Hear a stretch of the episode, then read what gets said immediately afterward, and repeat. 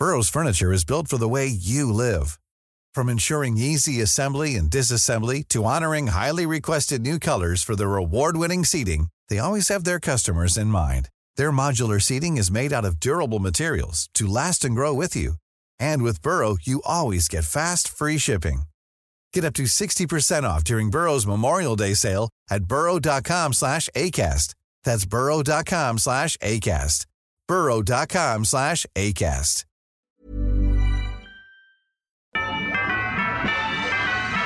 Ya viene la Navidad y en el Heraldo Radio te queremos invitar a disfrutar las fiestas rodeado de tus seres queridos. Gracias por sintonizarnos día con día. Inicia las noticias de la tarde con Jesús Martín Mendoza en Heraldo Radio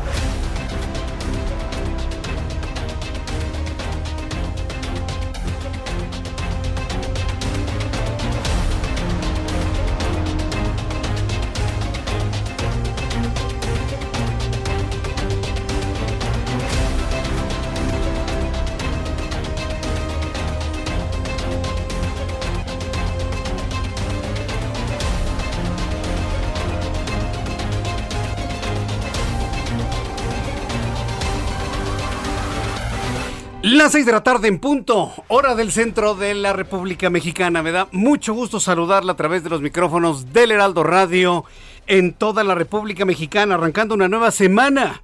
Ya de los últimos días hábiles de este año 2021, ya en los preparativos rumbo a la Navidad, rumbo al año nuevo. Sí, se lo digo desde ahora porque se va el tiempo rapidísimo. Hoy es lunes 6 de diciembre del año 2021. Le invito para que le suba el volumen a su radio que le tengo la información más importante, lo más destacado hasta este momento. Primera noticia del día, la Secretaría de Hacienda y Crédito Público dio a conocer que apoyará a petróleos mexicanos mediante una estrategia financiera donde el gobierno federal realizará una aportación patrimonial de 3.500 millones de dólares. 70 mil millones de pesos Imagínense, estaría mejor para los empresarios, pero bueno, finalmente el gobierno pone en la mesa 3.500 millones de dólares, 70 mil millones de pesos para poder de alguna manera sanear a Petróleos Mexicanos. Más adelante le voy a tener los detalles de la estrategia que hoy fue anunciada por parte del gobierno federal. Mientras tanto, con un acuerdo para que el secretario de Gobernación, Adán Augusto López Hernández, se reúna con legisladores, gobernadores y dirigentes del Partido Acción Nacional del PAN, concluyó la reunión con Santiago Krill Miranda realizada este lunes. Hay que recordar que el presidente la semana pasada dijo e instruido al secretario de Gobernación, Adán Augusto López, para que se reúna con Santiago Krill uno de los hombres que han dicho no vamos a aprobar ninguna reforma estructural y bueno, pues en ese, la respuesta fue, bueno, pues vamos a reunirnos con el Partido Acción Nacional y el acuerdo es hacer un encuentro mucho más amplio con legisladores, gobernadores y toda la dirigencia de Acción Nacional. Le tendré los detalles más adelante. Alejandro Hertzmanero, quien es el fiscal general de la República, compareció en privado ante la Junta de Coordinación Política de la JUCOPO, de la Junta de Coordinación Política de Cámara de Diputados. El fiscal general se negó a responder a los medios de comunicación, pero los legisladores informan que se creará un un grupo especial de revisión jurídica. ¿Qué significa esto? Bueno, pues más adelante vamos a tratar de entenderlo usted y yo aquí en el Heraldo Radio. ¿Sabe quién reapareció y se convierte en personaje de la noticia sin duda alguna? Santiago Nieto Castillo, el otrora titular de la Unidad de Inteligencia Financiera. Bueno, pues Santiago Nieto negó hoy que su patrimonio haya aumentado luego de los señalamientos sobre la adquisición de varias propiedades. Dice en su cuenta de Twitter que no ha aumentado su patrimonio. Lo que le han aumentado son las deudas. Santiago Nieto Castillo, quien se casó en Guatemala acción por la cual prácticamente perdió el cargo de titular de la UIF, reaparece el día de hoy. Le voy a tener todos los detalles más adelante en el Heraldo Radio.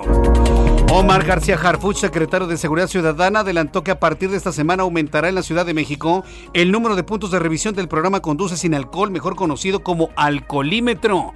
Mucha atención a todas las personas que están conduciendo bajo los influjos del alcohol y sobre todo en este tiempo de diciembre que se, se incrementan las comidas, las cenas, los encuentros entre la familia, los amigos y los compañeros de trabajo con motivo de las fiestas de fin de año. Se van a incrementar los alcoholímetros para evitar que la gente conduzca bajo los efectos del alcohol. La profesora Sara Gilbert, una de las creadoras de la vacuna anticovid de AstraZeneca, pidió tener cautela a Omicron para que vea que nadie se pone de acuerdo. Un día le dice no pasa nada, otro día le dicen es peligroso, otro día dice no, no tiene síntomas graves y otro día como hoy le dicen hay que tener cautela. Aseguró que la pandemia por COVID-19 está lejos de terminar y advirtió que no será la última vez que un virus nos afecte, incluso podría ser Omicron o algún otro más letal de lo que hemos conocido hasta el momento. Es lo que dicen los científicos de AstraZeneca. Las seis de la tarde con cuatro minutos hora del centro de la República Mexicana. Vamos a saludar a nuestros compañeros reporteros urbanos, periodistas especializados en información de ciudad. Alan Rodríguez, me da mucho gusto saludarte. Buenas tardes. ¿En dónde te ubicamos? Hola, ¿qué tal Jesús Martín? Amigos, muy buenas tardes. Yo me encuentro en estos momentos al exterior del Hospital General de Joco, en donde permanecen dos de los 12 lesionados quienes eh, fueron, resultaron ayer heridos después de un accidente por una persona que conducía un vehículo con exceso de velocidad, esto en Calzada de Tlalpan. Por lo menos cinco personas de este nosocomio ya han sido dado de alta y dos de los lesionados permanecen en estado de gravedad, los cuales se encuentran en este punto. El de las personas se encuentran estables y lo que sabemos hasta el momento es que a la señora Eugenia, que se encuentra, Eugenia Méndez Pérez, que se encuentra en este punto, le van a tener que realizar varias operaciones, por lo cual pues ya se puso en contacto con los familiares y con todas las personas afectadas por este accidente el Comité Ejecutivo de Atención a Víctimas, quien les estará brindando servicios como lo es eh, gratuidad y el acompañamiento jurídico. Por lo pronto, Jesús Martín, es el reporte que tenemos y continuamos al pendiente de toda la información que surja de este caso, de este terrible accidente ocurrido el día de ayer durante una peregrinación a la Basílica de Guadalupe. Correcto, estaremos muy atentos de ello. Muchas gracias por la información, Alan. Muy buenas tardes, estamos al pendiente. Hasta luego que te ve muy bien. Terrible lo ocurrido ayer, ¿eh? Terrible lo ocurrido ayer. Peregrinos que iban a la Basílica de Guadalupe y un borracho los arrolla con bicicletas y peatones. Una mujer está muy grave, la que nos informó nuestro compañero Alan Rodríguez. Estamos muy atentos de lo que suceda y quiero invitar a nuestros amigos del público, tanto automovilistas como ciclistas, a que me den una opinión de lo ocurrido en Calzada de Tlalpan. A través de dos plataformas, a través de Twitter, arroba Jesús Martín MX, y a través de nuestro canal de YouTube. Tengo un chat en vivo en estos momentos esperando sus comentarios sobre lo ocurrido con estos ciclistas y este eh, conductor de vehículos alcoholizado. Deme su opinión automovilistas y ciclistas en el canal Jesús Martín MX. Jesús Martín MX. A través de YouTube, por supuesto. A través de YouTube.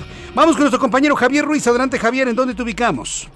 En el Paseo de la Reforma, Jesús Martín, donde vamos a encontrar ya bastantes problemas viales, al menos para quien transita de la Avenida de los Insurgentes, esto para quien desea llegar hacia la Avenida Juárez, a la Avenida Hidalgo, bien para continuar hacia la calzada de Guadalupe. El sentido opuesto en general, el avance es mucho más aceptable.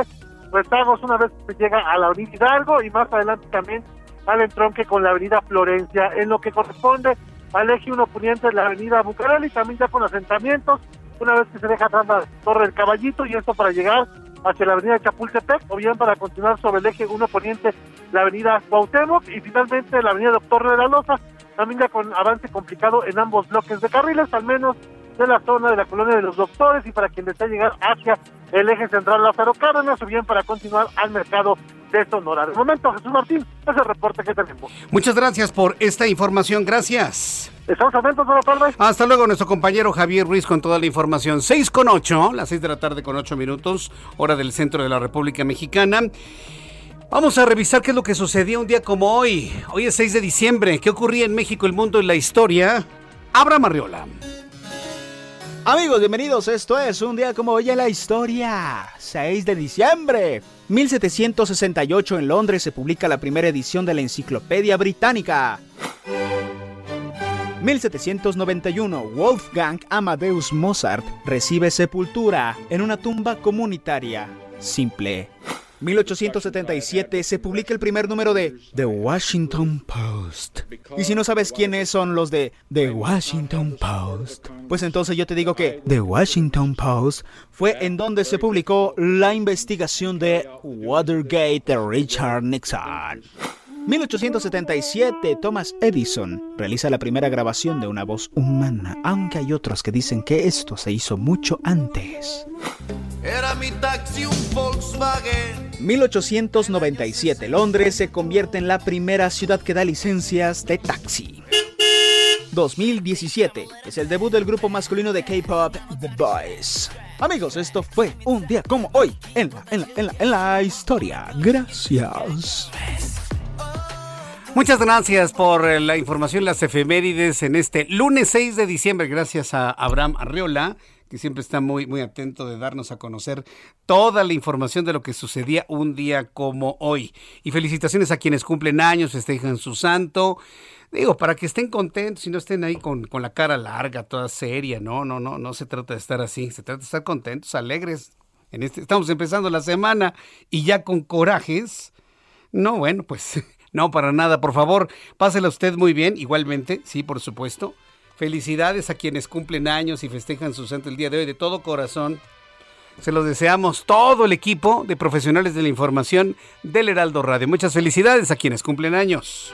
Estas son Muchas felicidades a quienes están contentos en este día. Bien, vamos a revisar las condiciones meteorológicas para las próximas horas.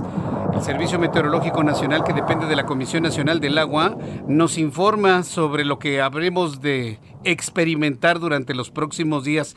Hace mucho frío, ¿eh? Si usted ve el termómetro, por ejemplo, la capital del país, le dice 20 grados. En realidad no es una temperatura de frío, pero la sensación térmica, ¡ah, caramba! Luego su- suel- suelta un vientecito bastante pesadito, ¿eh? eso sí, definitivamente hay que, hay que reconocerlo. Entonces, bueno, pues si tomamos en cuenta la, la sensación térmica contra la temperatura que tenemos en la atmósfera, yo sí le invito a que no guarde ninguna gabardina, ningún suéter, ningún abrigo. Es muy importante cubrir manos, pies y cabeza cubriendo la cabeza con un buen gorro, unos buenos guantes, unas buenas eh, calcetas, unos, un buen calzado. Con eso usted puede prevalecer aunque exista mucho, mucho frío. Dice el Servicio Meteorológico Nacional que esta noche y madrugada se pronostican lluvias con intervalos de chubascos en zonas del norte, noreste y sureste de la República Mexicana. ¿Qué es lo que tenemos en la atmósfera? Frente frío número 12 de la temporada invernal se extenderá sobre el norte, noreste de la República. Va a interaccionar con un canal de baja presión sobre Tamaulipas, originando lluvias con intervalos de chubasco en Chihuahua, Durango, Coahuila, Nuevo León y Tamaulipas. La masa de aire frío que lo impulsa al frente va a generar vientos fuertes con rachas de 60 a 70 kilómetros y posibles tolvaneras en Chihuahua, Coahuila, Nuevo León y Tamaulipas, así como descenso de temperatura y heladas al amanecer en zonas montañosas del norte y noreste de la República Mexicana. Sistema frontal número 12 es el que provoca la sensación térmica de bastante frío. Se va a extender con características de estacionario sobre el noreste de México y ocasionará lluvias aisladas en dicha región. Ya con estos elementos nos queda clarísimo que estará haciendo muchísimo frío. Con esto ya le doy a conocer el pronóstico del tiempo para las siguientes ciudades. Amigos que nos escuchan, a ver, primera ciudad que, veo en este, en este monitoreo, Colima. Amigos, en Colima, 27 grados en este momento, mínima 17, máxima 33, vaya calorcito. En Culiacán, 28 grados en este momento, mínima 16, máxima 31. En Cancún, Quintana Roo, mínima 23, máxima 30, 27 en este momento. Amigos de Oaxaca, qué gusto saludarlos, mínima 9, máxima 28 en este momento, 24.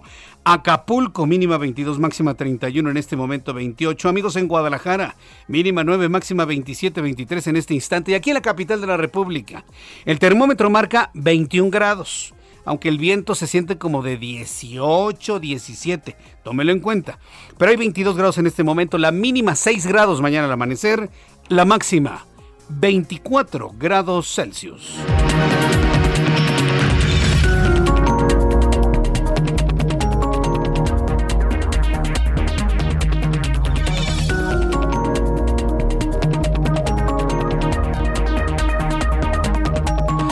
Son las 6 de la tarde con 13, 6 de la tarde, 13 minutos, hora del centro de la República Mexicana. Escucha usted el Heraldo Radio. Yo soy Jesús Martín Mendoza, siempre con las noticias a esta hora de la tarde. Tras el percance en el que un automovilista en estado de ebriedad arrolló a 12 peregrinos. ¡Qué bárbaro! No, no, no, es que es increíble. Estamos aquí, por ejemplo, promoviendo desde hace ya mucho tiempo, todos los viernes, por ejemplo, espacios para una coexistencia adecuada entre automovilistas, peatones, ciclistas, motociclistas, y luego ocurren este tipo de situaciones que no ayudan nada, nada a tener una coexistencia en igualdad de circunstancias. Hoy se lo decía en televisión. Cuida a los ciclistas, cuídese mucho, cuídese mucho, por favor. Si ve usted ciclistas frente a usted, atrás de usted, extreme precauciones. Es más, yo le diría, aléjese lo más que pueda de los ciclistas. Porque miren, a los ciclistas no los vamos a convencer de que todos tenemos el mismo derecho a las calles. Entonces, desde que dijeron que los ciclistas tienen más derechos que los automovilistas, más de uno se avienta en cualquier carril. Yo le recomiendo que tengamos cuidado con los ciclistas, que los cuidemos, que mantengamos nuestra distancia y haga lo que yo hago. Yo le suyo, ¿eh? Yo me cambio de carril, me alejo de ellos completamente, porque si se le ocurre dar vuelta a la derecha o a la izquierda y algo pasa, porque no se da cuenta que tiene un automovilista atrás, entonces el problema es para el automovilista, aunque la culpa la tenga el ciclista, ¿eh? que sí ha pasado sí ha pasado. Entonces, para evitar problemas, vamos a cuidarlos, vamos a respetarlos, vamos a dejar que circulen por donde sea, pedir a los ciclistas que no circulen en las banquetas, ni en las cebras, ni nada. Y bueno, déjele su carril, hombre, y nosotros sigamos nuestro camino. Tratemos de tener una coexistencia lo más adecuada posible. Y ya cada quien que circule como sea. Sin embargo, sí es importante señalar a automovilistas alcoholizados que provocan tragedias como esta. Hoy la jefa de gobierno Claudia Sheinbaum ordenó que se dupliquen los puntos de revisión de alcoholímetro de la Ciudad de México. ¿Alguien recuerda quién instituyó el alcoholímetro en la Ciudad de México?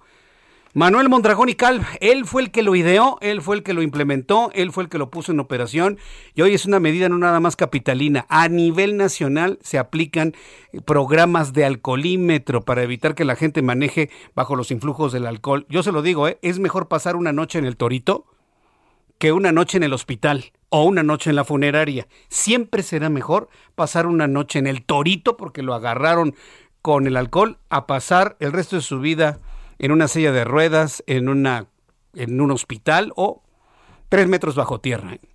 Siempre será mejor el torito. Véalo de esa manera.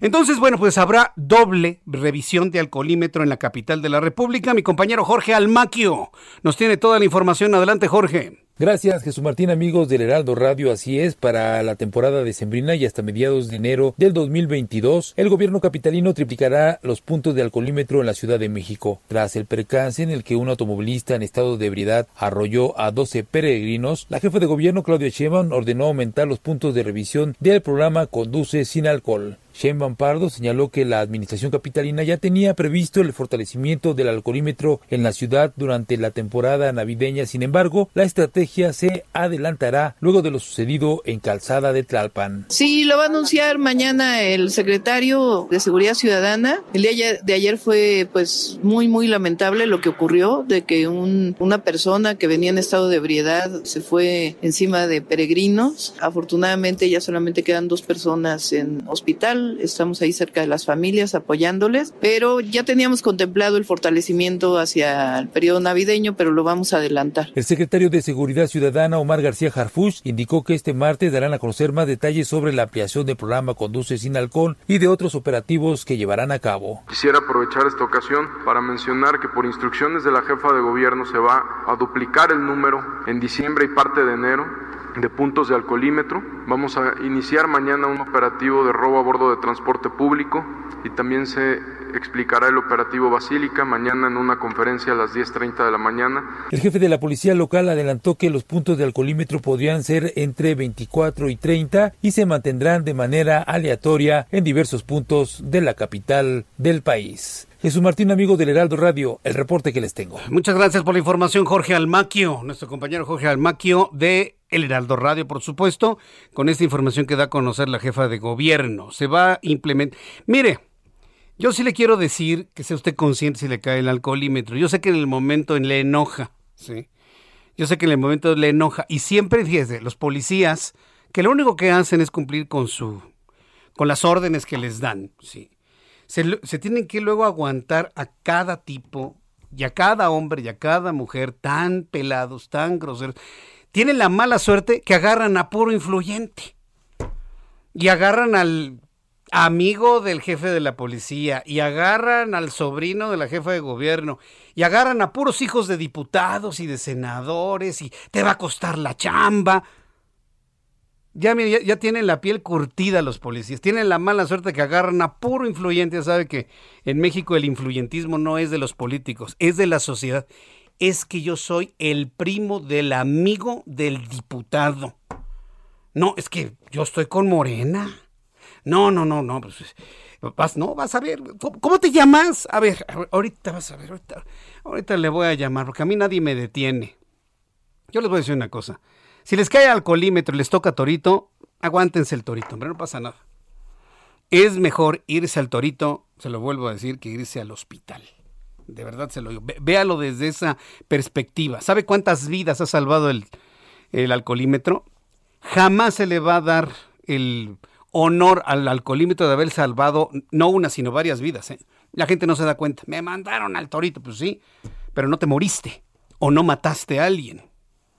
De eso se trata el alcoholímetro. Un peregrino murió y dos más resultaron heridos por un accidente sobre el tramo carretero a Cayucan Isla, en la zona sur del estado de Veracruz, después de su visita a la Basílica de Guadalupe en la Ciudad de México. Juan David Castilla, nuestro corresponsal en Veracruz, nos informa. Adelante, Juan David.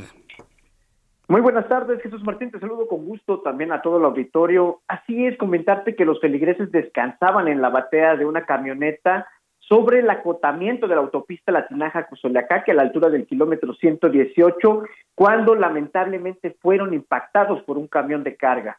Esto ocasionó el fallecimiento de Santiago Moreno Guzmán, un joven de 24 años originario del estado de Chiapas, y además decirte, Jesús Martín, que dos personas más presentaron lesiones, entre ellos un menor de edad, por lo que tuvieron que ser trasladados en ambulancia al hospital de Oluta, Cayucan, para recibir la atención médica necesaria. Decirte que, de acuerdo con fuentes oficiales, la salud del menor fue reportada como grave, Jesús Martín, pero en este momento está siendo atendido en el nosocomio mencionado. Al lugar acudieron elementos de la Guardia Nacional para tomar conocimiento de lo ocurrido, así como ambulancias del caminos y puentes federales. Decirte, Jesús Martín, que el conductor del camión de carga esperó a las autoridades, fue detenido y fue puesto a disposición de la Fiscalía General del Estado de Veracruz para deslindar responsabilidades. Hasta este momento, las autoridades de esta entidad no han emitido una postura al respecto, pero esperemos que refuercen los operativos en la zona, Martín. Bien, pues estaremos atentos. Es que también a quién se le ocurre descansar en el acotamiento, es peligrosísimo. En, en, esa zona. No, no, es muy amplio el acotamiento, ¿verdad, Juan David? No, y son vías demasiado angostas, Jesús Martín. Bastante complicado hacer este tipo de, de acciones. Gracias por la información, Juan David. Excelente tarde, un abrazo. hasta luego, que te vaya muy bien. No se detenga en carreteras, mucho menos en autopistas. A menos de que llegue usted a una zona de descanso en donde haya gasolinería, restaurante, baños. En esa zona ahí sí puede llegar, descansar un poco, pero no lo haga en el acotamiento, por favor. El acotamiento es únicamente para emergencias. Si se poncha una llanta, rápidamente cambiarla en cosa de 10 minutos, si tiene usted la habilidad para hacerlo. Y seguimos, quiere descansar espere llegar a un punto de descanso donde hay gasolinería, restaurantes, baños o lo que hay. Es muy, además es mucho más seguro hacerlo de esa manera. Nos vamos de Veracruz hasta el Estado de México. Ahí trabajadores de Naucalpan exigen el pago de salarios y prestaciones. ¿A poco no les han pagado, Leti Ríos? Adelante, gusto en saludarte. Buenas tardes. Hola, ¿qué tal, Jesús Martín? Buenas tardes. Pues efectivamente, eh, los trabajadores de Naucalpan eh, desde hace varias horas estuvieron manifestándose en diferentes puntos en diferentes vialidades de este municipio de Naucalpan. Eh, como comentas, eh, pues no les han pagado sus sueldos. Eh, en el caso de los trabajadores de confianza, aseguran que son más de, que son ocho quincenas, en algunos casos ocho quincenas que les deben.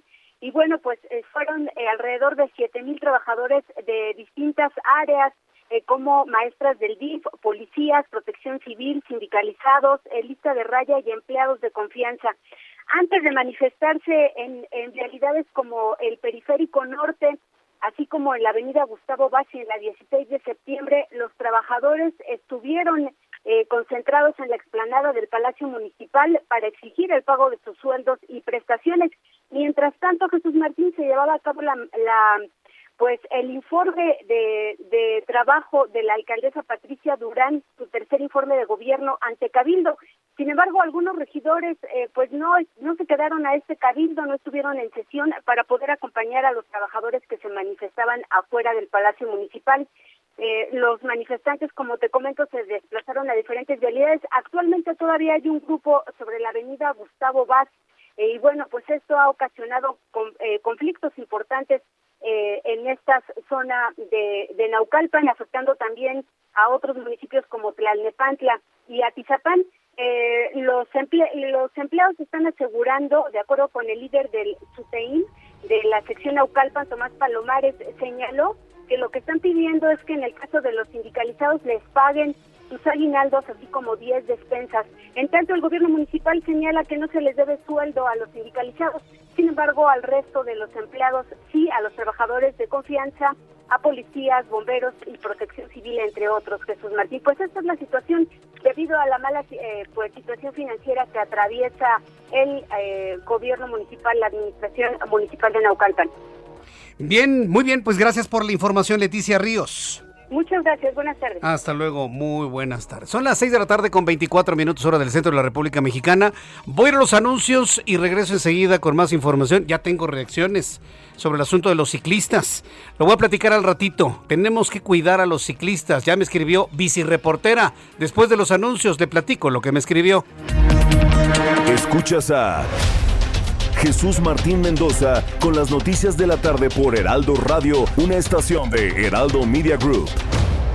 Heraldo Radio, la HCL se comparte, se ve y ahora también se escucha.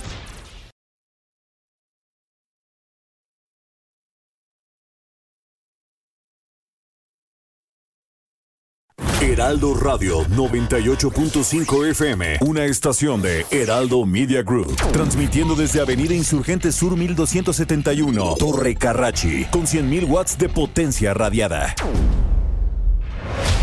Escucha las noticias de la tarde con Jesús Martín Mendoza. Regresamos. Ya son las seis y media, las seis de la tarde con 30 minutos hora del centro de la República Mexicana. Quiero agradecer mucho a Bicireportera CDMX. Es una mujer muy, muy, muy famosa en redes sociales, en Twitter, sobre todo en el, en el ámbito de los ciclistas. Y tenemos una muy buena, este, muy buena comunicación, así como nos llevamos muy bien también con Maya en bici, sí, Maya en bici, por cierto, un saludo Maya, que por ahí seguramente nos está escuchando. Bicireportera CDMX, muy pendiente también de nuestro programa de noticias. Ya, ya me reaccionó, ya me escribió a lo que dije. ¿Qué fue lo que dije? Porque le están preguntando. César Beristain le pregunta a Bicireportera, ¿qué fue lo que dijo Jesús? Bueno, yo lo que dije es que hay que cuidar a los ciclistas. Hay que cuidarlos, hay que, y nosotros automovilistas, mantener distancia al ciclista como nos piden, ¿no? Metro, metro y medio. Sí, porque algunos ciclistas sí, piensan que tienen derechos por encima de los automovilistas, algunos.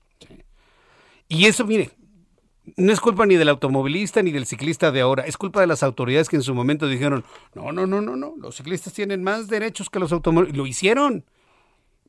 Acuérdate, bicireportera, recuerda el, el, la categorización de importancia de la movilidad en la Ciudad de México que se hizo hace como 10 años. Primero, el peatón. En segundo lugar, el ciclista. En tercer lugar, el motociclista. Y hasta el final, final, final, los automovilistas. Aunque todos estamos de acuerdo en que todos tenemos los mismos derechos para transportarnos en auto, en patín, en bicicleta, motocicleta o caminando, todos tenemos los mismos derechos. Cuando se hizo esa categorización, bicireportera, tú eres reportera, sí. Bueno, o haces trabajo de investigación. Muchos se quedaron con la idea de que si yo me paso este carril, el automovilista se tiene que detener. Digo, por favor, digo, por favor.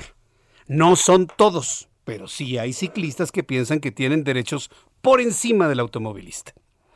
Entonces yo me quedo con tu comentario, me parece muy bien. Sí, efectivamente, los, me, me escribe vicereportera Jesús Martín, los ciclistas no tenemos más derechos. Tenemos los mismos derechos. Respeto para todos.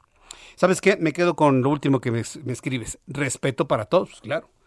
Automovilistas que respeten a ciclistas. Ciclistas que respeten a automovilistas y no les rompan los espejos. Ciclistas que tengan respeto a peatones, peatones que respeten las vialidades de autos y de ciclistas y de motociclistas, motociclistas que respeten a ciclistas, peatones y automóviles. respeto para todos. Yo me quedo con esto que nos estás transmitiendo y pues muchísimas gracias por reaccionar, vicereportera. Pero sí, debes reconocer que no todos, pero sí hay un grupo de ciclistas que consideran que ellos tienen más derecho que un automovilista. Porque la carrocería es su propio cuerpo, que porque no contaminan, que por la razón que tú quieras. Sí los hay. Yo los he visto. Yo los he visto. Sí, haciéndoles recordatorios familiares a los automovilistas. Entonces, yo los he visto. Entonces, que el, llamamiento vaya a ese puñado, a esos pocos que lo ven de esa manera. Derechos para todos por igual, todos tenemos derecho a circular. Y también tenemos la obligación, porque no nada más somos una ciudad de derechos, sino también de obligaciones, la obligación de denunciar a quien esté manejando en situación inconveniente, sí, por supuesto. Sí, porque dentro de toda la movilidad son los vehículos de mayor tonelaje, entiéndanse camiones, eh, autobuses de pasajeros, vehículos, los que pueden causar mayor cantidad de lesiones. Ahí sí definitivamente no creo que exista alguien que crea lo contrario. Entonces, si alguien sabe de personas que están conduciendo en estado inconveniente, hay que denunciar. Hay que informarlo porque pueden causar una tragedia como la ocurrida el fin de semana en Calzada de Tlalpan. Así que yo le invito para que me dé su comentario a través de Twitter, arroba Jesús Martín MX, y a través de YouTube en el canal Jesús Martín Mendoza. En el canal Jesús Martín MX. Jesús Martín MX. Vamos a entrar en comunicación con Misael Zavala. Eh, adelante con tu información, Misael. Muy buenas tardes, justo en saludarte. Buenas tardes, Jesús Martín. Pues te cuento que hoy el titular de la Fiscalía General de la República, Alejandro Gertz Manero, compareció en privado ante la Junta de Coordinación Política de la Cámara de Diputados, donde acordaron integrar un grupo que realice una revisión jurídica para recuperar la tranquilidad de las familias y la paz. Sin dar declaración alguna, el fiscal salió de las instalaciones de San Lázaro en medio de un fuerte dispositivo de seguridad en el que se impidió que se pudiera cuestionar al titular de la Fiscalía General de la República. Al respecto, el coordinador del grupo parlamentario de Morena en la Cámara de Diputados, Ignacio Mier Velasco, destacó que a tres años de la autonomía de la, de la Fiscalía acordaron con el fiscal Gertz Manero integrar un grupo que permita hacer una revisión jurídica integral que garantice efectividad para recuperar la tranquilidad de las familias y la paz en las calles de México. La reunión fue encabezada por el titular de la Junta de Coordinación Política, el priista Rubén Moreira, sin embargo, legisladores de oposición habían exigido la comparecencia del fiscal Gert Manero ante el Pleno de la Cámara de Diputados, la cual fue rechazada por falta de consenso y por eso se dio esta reunión en privado con la Jucopo. La comparecencia duró al menos dos horas y asistieron integrantes de diversos partidos políticos. No obstante, el fiscal general abandonó las instalaciones de la Cámara Baja por una salida que no era la principal y se negó a responder cuestionamientos de los medios de comunicación que estaban a la espera de que concluyera esta reunión. Cabe destacar, Jesús Martín, que también el fiscal no ha querido comparecer en el Senado de la República, a pesar de que un, grupos parlamentarios de oposición han exigido su presencia para que explique los resultados que ha tenido la Fiscalía General de la República en indagatorias contra el crimen organizado y el lavado de dinero. De información, Jesús Martín. Muchas gracias por esta información. Gracias, Misael. Gracias, buenas noches. Buenas noches. En otras cosas, ¿se acuerda usted de Ricardo Anaya, el panista Ricardo Anaya, ex candidato presidencial? Bueno, hoy dijo que la inflación en México se está saliendo de control. Recuerde que vamos a terminar un año con una inflación superior al 7%. No se había visto una inflación de este tamaño en al menos dos décadas, para que usted lo sepa, ¿eh? sobre todo los más chavos. No habíamos visto un nivel de inflación así en al menos dos décadas. Hoy Ricardo Anaya dijo que la inflación se está saliendo de control y que por esta razón el ex candidato presidencial le solicitó al Ejecutivo mexicano a dejar de hablar y ponerse a trabajar para que la inflación se contenga, pero también que mejore la seguridad y repare un sistema de salud que actualmente está roto. Esta es la voz de Ricardo Anaya en su más reciente video. O sea, las torpezas del gobierno te afectan directamente a ti y a tu familia. Bien dice el dicho que obras son amores y no buenas razones. Ya es hora de fijarnos en los hechos, en la realidad, en el precio de las cosas y no en las palabras y en los discursos huecos. Por favor, Andrés Manuel, ya deja de hablar y ponte a trabajar. Tenemos un país sin crecimiento, con una inflación desatada, con una inseguridad incontrolable y con un sistema de salud roto. Sí hay esperanza, pero la esperanza está en otro lado Bien, pues es parte de lo que dijo Ricardo Anaya en su acostumbrado video que sube a sus redes sociales pues prácticamente cada semana. El asunto de la inflación evidentemente le preocupa al presidente mexicano. Tan le preocupa que, luego de que se dio a conocer este video, por supuesto el presidente López Obrador habló sobre el tema de la inflación. Por supuesto culpó al pasado, culpó a la pandemia, culpó al virus, culpó al mundo, todo el mundo tiene la culpa sobre la inflación mexicana. El presidente López Obrador justificó la inflación del 7% que existe en México y que ha provocado el incremento tanto de la canasta básica como de innumerables productos y servicios. Esto fue lo que dijo hoy por la mañana en torno a la inflación que terminará en este año 2021 por arriba del 7%. El fenómeno de inflación es mundial, porque a veces este, solo se ve el árbol y no el bosque. Eh, la inflación en Europa no se registraba en esa dimensión, en promedio casi 5% en los últimos 30 años, para ubicarnos de lo que está sucediendo. La inflación en Estados Unidos está este, muy eh, en el nivel en que la estamos padeciendo en México, alrededor del 7%. Y así está en todo el mundo. En Brasil está en 11%. ¿Por qué este, esta inflación? Bueno, la pandemia y luego, eh, como estuvieron las actividades productivas eh, frenadas, durante la pandemia, cuando inicia de nuevo la recuperación económica, eh, no hay materias primas y empiezan a subir los precios. Bueno, pues de esa manera trató de, comentar el presidente de la República. Inflación del más del 7%. En mi cuenta de Twitter, arroba Jesús Martín MX, arroba Jesús Martín MX, es más, déjeme ubicarlo, ¿sí? Para darle un retweet y lo puede usted encontrar de manera más rápida. Eh, en, mi cuenta de Twitter, arroba Jesús Martín MX, le compartí hace algunos días una lista, una lista de los del incremento de los productos de la canasta básica. De la canasta básica. Fue una lista que dio a conocer en su momento Ignacio Morales Lechuga con base en información con base en información de, eh, de la Procuraduría Federal del Consumidor. Aquí lo tiene, se lo estoy en este momento retuiteando.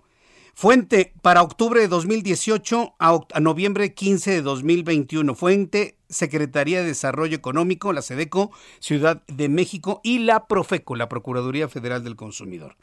A mí los incrementos más escandalosos que me, que me parecen es el incremento en el precio del arroz ¿Qué familia no come arroz por el amor de Cristo? El arroz es inclusive para ponerle al taco y hacerlo más llenador con doble tortilla. Para eso sirve el arroz. Para complementar la sopa y el guisado en la forma como comemos en México. El arroz, un kilo de arroz Valle Verde costaba en 2018 19.49. Hoy un kilo de arroz Valle Verde le cuesta 35 pesos. Esto significa un incremento del 77.17%. El arroz no el caviar, ni el salmón, no, el arrocito. Que lo hace blanquito, con jitomate, más el jitomate, más todo lo que le pones. El frijol, nada más voy a tener estos dos productos. El frijol negro a granel, un kilo de frijoles negros. Frijoles negros, por el amor de Dios, 22.40 en 2018, antes de que empezara el actual gobierno. 39 pesos hoy un kilo de frijoles. Y a lo mejor alguien me va a decir que está más caro. 74% de incremento. A mí me pueden decir misa. Pero, por ejemplo, si nosotros en nuestro edificio, en nuestra casa o en la unidad habitacional donde vivimos, tenemos un administrador, le pedimos al administrador que haga lo posible por estirar el dinero, que haga lo posible por, de alguna manera, hacer que rinda, ¿sí? Y si tiene la posibilidad de detener algún fenómeno que nos encarece las cosas, pues detenerlo. Ese es el punto. Son precios internacionales, sí, yo lo sé. Pero hay manera de hacerlo aquí en México que no sea tan impactante a la canasta básica. 77% el arroz, 74% los frijoles han subido en los últimos años. Bien, cuando son las 6 de la tarde con 42 minutos, ya lo tiene en Twitter, arroba Jesús Martín MX, ahí está la lista de los productos para que usted me dé sus comentarios.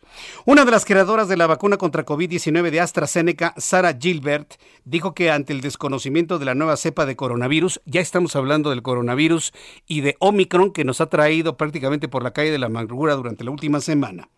Esta variante denominada Omicron debemos ser cautelosos, esto lo dice Sara Gilbert de AstraZeneca, una de las creadoras de la vacuna. Bueno, la científica nos dice que debemos ser cautelosos porque todo apunta a que es más transmisible pero aún falta mucho de conocer de esta mutación y por ello asegura que la pandemia está muy lejos de terminar. Como lo hemos dicho a lo largo de los últimos meses aquí en el Heraldo, no te confíes, seguimos en pandemia. No te confíes, seguimos en pandemia, usa el cubrebocas porque sí sirve. La profesora de Oxford confirmó que esta no será la última vez que un virus genere una pandemia y la próxima podría ser más letal o mucho más contagiosa. Tengo comunicación en estos momentos con la doctora Marta Espinosa Cantellano. Ella pertenece al Departamento de Infectómica y Patogénesis Molecular y secretaria de Planación del CIMBESTAV, a quien yo le agradezco mucho estos minutos de comunicación con el auditorio del Heraldo Radio. Estimada doctora Espinosa, gracias por estar aquí con nosotros. Eh, gracias por la invitación, Jesús Martín. Un gusto de platicar con usted y con su auditorio. Háblenos de este megaproyecto científico ante la pandemia generada por este coronavirus, ahora con esta mutación de Omicron. Eh, ya tenemos más de un año de que los investigadores del CIMBESTAB, entiendo, han diseñado y desarrollado y han comprobado la eficacia de diversas tecnologías para detección. Platíquenos cómo va este proyecto y qué retos les implica a ustedes la aparición de nuevas variantes como es el caso de Omicron, doctora. Claro que sí, Jesús Martín. Pues se trata de un proyecto enorme eh, que involucra a 15 investigadores de tres distintas sedes, de tres unidades del CIMBESTAB, cada uno aportando eh, la experiencia y el conocimiento de su especialidad para tener un abordaje en seis hospitales en distintas entidades de la República para eh, ver eh, las siguientes tres cosas. En primer lugar, eh, hacer una prueba rápida para detectar si hay las personas que están dentro del hospital, tanto el personal médico, el personal de limpieza, etcétera, obviamente pacientes, pero también los familiares de pacientes que a veces no se consideran en este tipo de estudios, también los vamos a estudiar, y personas que se encuentran en la zona perihospitalaria. En todos los hospitales, eh, pues ya sabemos que está la fonda, el señor de los jugos, eh, personas que por la labor que desempeñan tienen un riesgo adicional para infectarse. A todas ellas les vamos a hacer, o, a muchas de ellas, no, no todas, todas, les vamos a hacer una prueba diagnóstica rápida y aquellas personas que resulten positivas, vamos a llevar su muestra a secuenciar totalmente el genoma de ese virus, de forma que podamos identificar de qué variante se trate.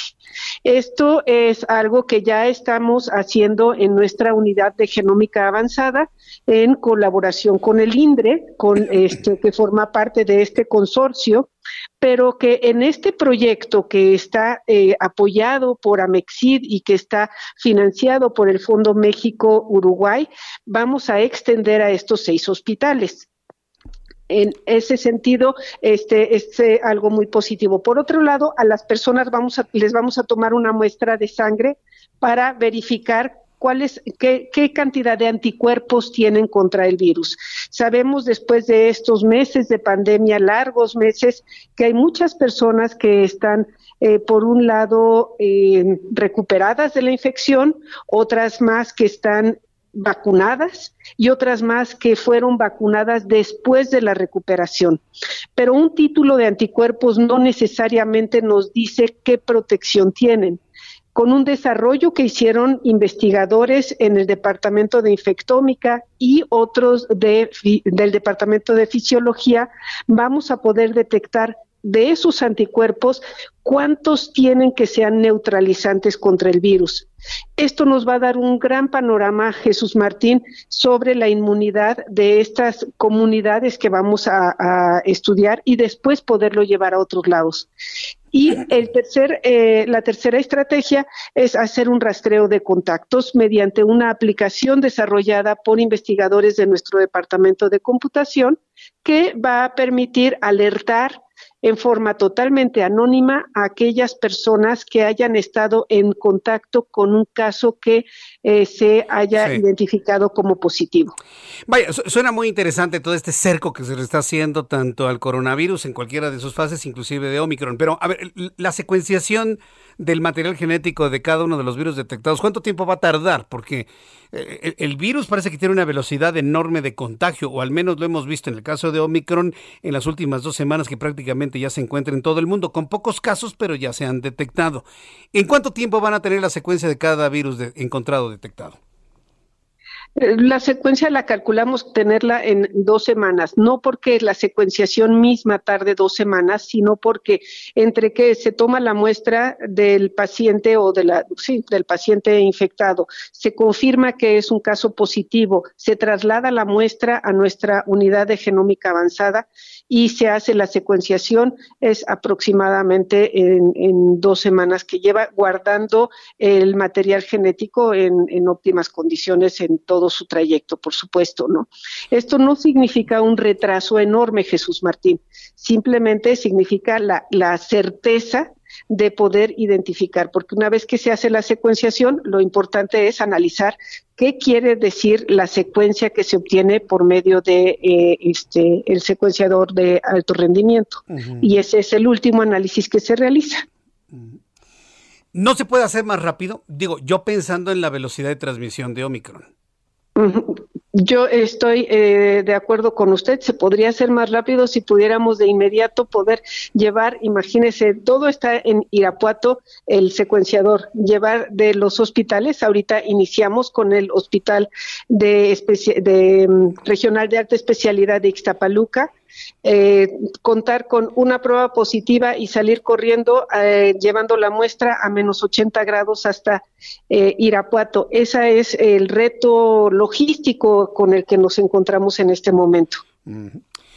Bien, pues me parece muy interesante lo que se está haciendo, los esfuerzos que se están haciendo y, este mecanismo, por ejemplo, todo este protocolo para identificar a los virus, eh, ¿se parece a alguno que ya exista en el mundo? ¿Es diseño y tecnología mexicana? ¿Cómo debemos entenderlo, doctora? Eh, sí, se parece a, los que han estado, eh, los, los que se realizan fuera. Sin embargo, los cebadores, quiere decir los iniciadores, son fueron diseñados eh, por nuestros investigadores en la unidad de genómica avanzada. Esa es eh, la, la, y han demostrado ser altamente sensibles. La otra parte es eh, la mm, eh, prueba para detectar los anticuerpos neutralizantes fue diseñada y desarrollada por los científicos del Sinvestar que le platicaba y la aplicación de rastreo también fue desarrollada por los investigadores del Departamento de Computación. Esas son las eh, tres innovaciones que está ofreciendo Sinvestar para ayudar a contener esta pandemia y que esperamos no solo sirva para esta, sino que nos prepare para cualquier otra que pueda venir después. Efectivamente, estar preparados para lo que venga en el futuro. Doctora Marta Espinosa, yo le agradezco mucho que me haya tomado la comunicación a esta hora de la tarde, noche, aquí en el Heraldo Radio. Muchas gracias, doctora.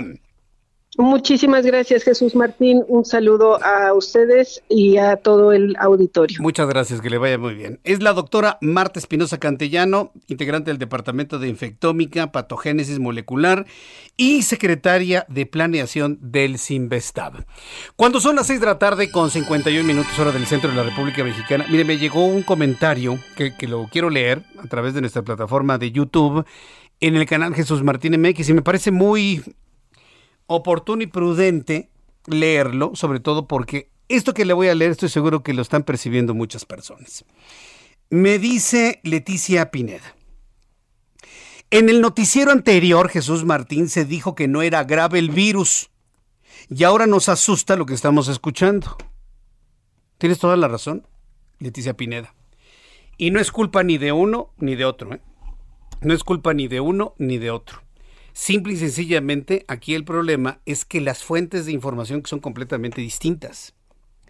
Y si le agregamos el, ingrediente político, pues desde, desde el ámbito político le van a decir a usted que no es peligroso. Pero a ver, vamos a detenernos un poquito. Ya no pensemos en Omicron. Pensemos en el virus original de hace dos años. Pensemos en el virus original de hace dos años. En el primer virus. ¿Alguien puede decir que ese virus no es peligroso? ¿Cómo podemos decir que el virus, el coronavirus, que ha matado a 6 millones de seres humanos en todo el planeta y aquí en México casi tres cuartos de millón, casi 700 mil personas, no va a ser peligroso? A ver, pongámosle un poquito de, de pensamiento a esto que le estoy diciendo. Nunca el coronavirus, desde que lo conocemos, ha sido un virus inocuo, ¿eh? Nunca. Nunca. Ha sido un virus peligroso desde que nació, desde que apareció, desde que brincó de un pangolín, de un murciélago, o haya sido diseñado en laboratorio, sea como sea, desde que apareció en el mundo y empezó a infectar a seres humanos, perdónenme, pero este virus nunca ha sido inocuo, ¿eh? Siempre ha sido un virus peligroso. Tiene índices de letalidad, no Omicron, desde el inicio en México, de casi el 8% de letalidad. Significa que de cada 100 personas que se contagian, 8 se mueren.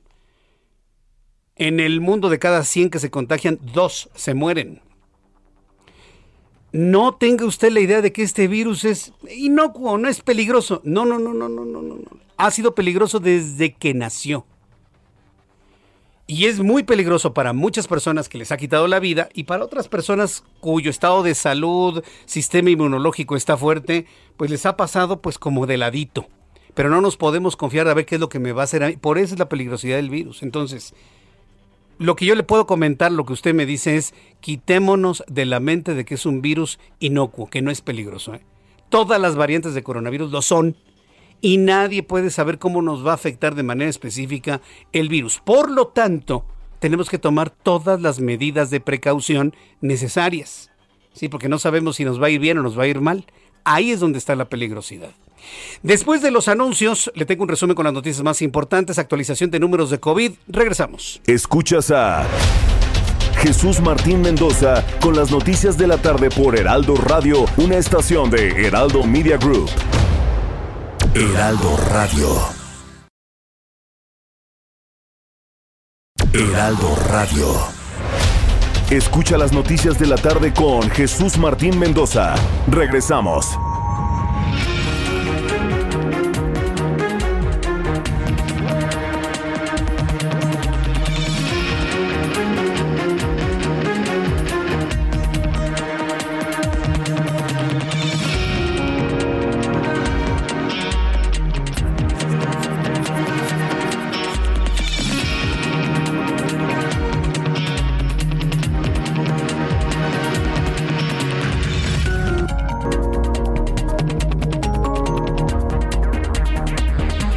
7 en punto, las 19 horas en punto hora del centro de la República Mexicana. Le presento un resumen con las noticias más importantes en el Heraldo Radio.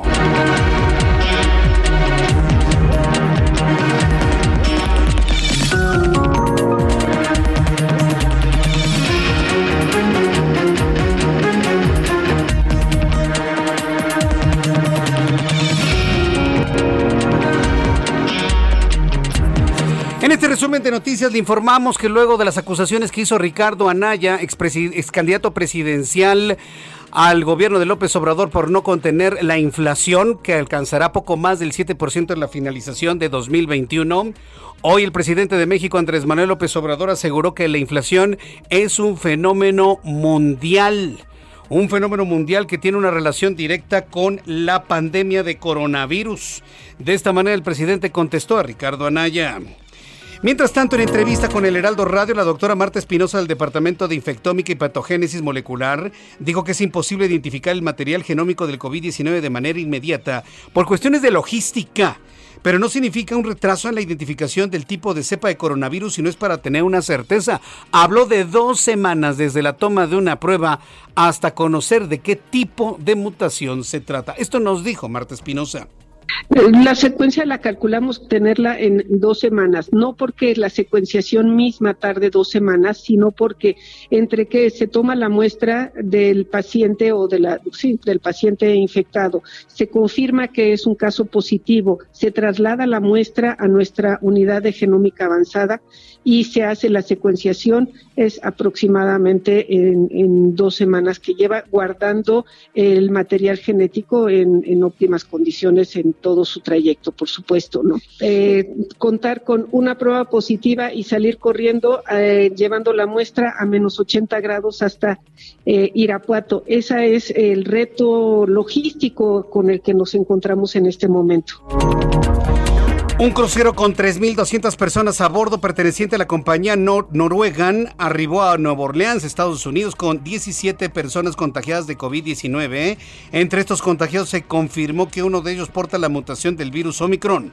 El barco tuvo escalas en puertos de México, Belice y Honduras. En un análisis realizado en el Palacio de Westminster, edificio de la eh, sede del Parlamento británico, se encontraron rastros de cocaína en 11 de los 12 lugares inspeccionados, incluidos los baños de la oficina del primer ministro Boris Johnson y en los sanitarios cercanos a la oficina de Priti Patel, secretario del Interior. No era harina, ¿eh? Ni tampoco talquito para la rosadura. No, no, no, no, no. Era un polvito blanco que reaccionó a cocaína dentro del Palacio de Westminster. Es todo un escándalo en el Reino Unido. El alcalde de Nueva York, Bill de Blasio, anunció este lunes que todos los empleados del sector privado en la ciudad estarán sujetos a una vacunación obligatoria contra el coronavirus a partir del 27 de diciembre. Detectada el pasado 24 de noviembre, la nueva variante de COVID Omicron elevó al máximo las alertas a nivel mundial y hasta ayer se tenían confirmados 475 casos en 38 países del mundo. En Sudáfrica, el primer país que dio cuenta de Omicron, donde el 24% de su población tiene un esquema completo de vacunación, hay 217 casos confirmados de la mutación del virus. Un estudio reveló que el riesgo de volver a contraer COVID es tres veces mayor con Omicron que con variantes beta y delta. Autoridades sanitarias de Grecia autorizaron la vacunación anti-COVID en niños de 5 a 11 años a partir del 15 de diciembre. Esta decisión fue tomada ante un aumento de casos que vive el país europeo. Marios Temistocleu, secretario general de Salud, informó que las dosis serán menores que la administrada a los adultos. El zoológico de Amberes en Bélgica informó que dos hipopótamos dieron positivo a COVID-19 siendo los primeros en su especie en contraer la enfermedad. Queda clarísimo que el COVID se transmite por igual de seres humanos a animales. Ahora hipopótamos. Hipopótamos sí han sido encontrados contagiados con COVID, con el coronavirus que provoca el COVID-19. Han sido contagiados jirafas, caballos, eh, todo tipo de felinos se contagian de COVID-19 perros de todo tipo. Ahora hipopótamos han sido encontrados con esta enfermedad. Los ejemplares no mostraron síntomas de gravedad, pero a los veterinarios del zoológico les preocupa la forma en que estos animales pudieron contraer el virus, porque son cuidadores porque sus cuidadores dieron negativo a la prueba. El alcalde de Nueva York, bueno, ya le había dicho que finalmente habrá una vacunación generalizada en Nueva York, dice el señor Bill de Blasio. Mientras tanto, la reimplementación de los protocolos de protección al migrante que comenzó hoy no se está haciendo con entusiasmo, aseguró la Casa Blanca. La vocera del gobierno demócrata insistió durante una conferencia de prensa celebrada este lunes que la reimplementación del programa migratorio ideado por Donald Trump, a ver, entiéndame, Joe Biden está aplicando un programa que ideó Donald Trump. ¿A alguien le hace lógica? Yo se los dije. A mí me da mucha pena decirle se los dije, pero se los dije. O sea, quien creyó que Joe Biden iba a ser como, pues no sé, como Evo Morales en Estados Unidos, pues no sé en qué estaba pensando. Pero ahí tiene usted a Joe Biden aplicando un programa de Donald Trump para regresar a migrantes a territorio mexicano. Bueno, pues este programa reinició tras una decisión de la Corte Suprema que obligó al actual presidente a hacerlo tras no poder justificar su decisión de cancelarlo al llegar la presidencia. Son las noticias en resumen. Le invito para que siga con nosotros. Le saluda Jesús Martín Mendoza.